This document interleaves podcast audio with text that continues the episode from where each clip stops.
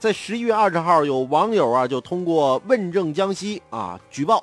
十九号深夜。景德镇珠山区城管局副局长陈四叔酗酒闹事，以执法的名义带着十多名城管人员是私闯民宅。在中央八项规定实施以来啊，可以说绝大部分的党员干部现在能够按照反四风的要求啊来厉行厉改，自觉纠正不良习气。讲纪律、守规矩，但是仍然有少数党员干部，那依然是我行我素，或是心存侥幸，或者是陋习难改，顶风违纪。在这起事件中呢，根据景德镇珠山区城管局副局长陈四书啊，喝酒之后啊，在当天的执法过程中，什么样呢？光着膀子啊，持着一个利。类似于这个斧头的利器啊，进行砍大门的行为，并且在派出所里还叫嚣啊，我就要拿枪打死你去啊！由此可见他平时的工作作风如何。对于啊这类当面一套背后一套的党员干部，我想啊，咱们一定得什么呢？重拳猛击，一定得把他给制服了，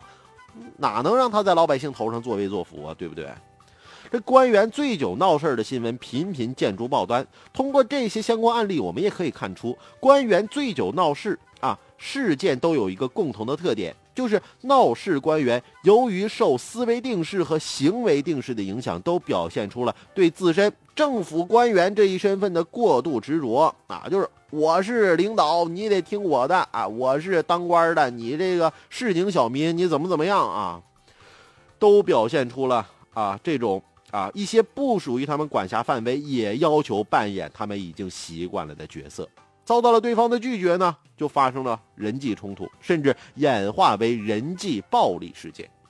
由此可见呢，官员醉酒闹事儿并非个案，而是特权思维的产物。如果官员特权意识的土壤不清除，我们很难杜绝这一严重影响政府形象和政府公信力的恶性事件的发生。因此，要消除官员喝酒闹事事件的再次发生，恐怕禁酒不是根本，而是要什么呢？限制手中的权力。只有你的权力不滥用啊，才会啊，不能惯出官员的这些特权思维。当你要知道，你个城管局副局长，我就管我城管这一摊事儿。到了别的地方，我的权力不好使，寸步难行。只有在这个时候啊，他才知道收敛。权力任性源于监管问责之疏，因此要杜绝官员酒后胡作非为，那需要通过制度的变革，以达到扬民权而抑官权的效果。从而改变官与民之间的权力不对称的现状和目前这种下级对上级的一定程度上的人身与人格化的依附状态，否则这一权力分配方式必然成为侵蚀中国社会机体的一颗毒瘤，不但会引发一系列的社会不稳定，那迟早也会引发巨大的社会灾难，导致社会有机体整体的崩塌。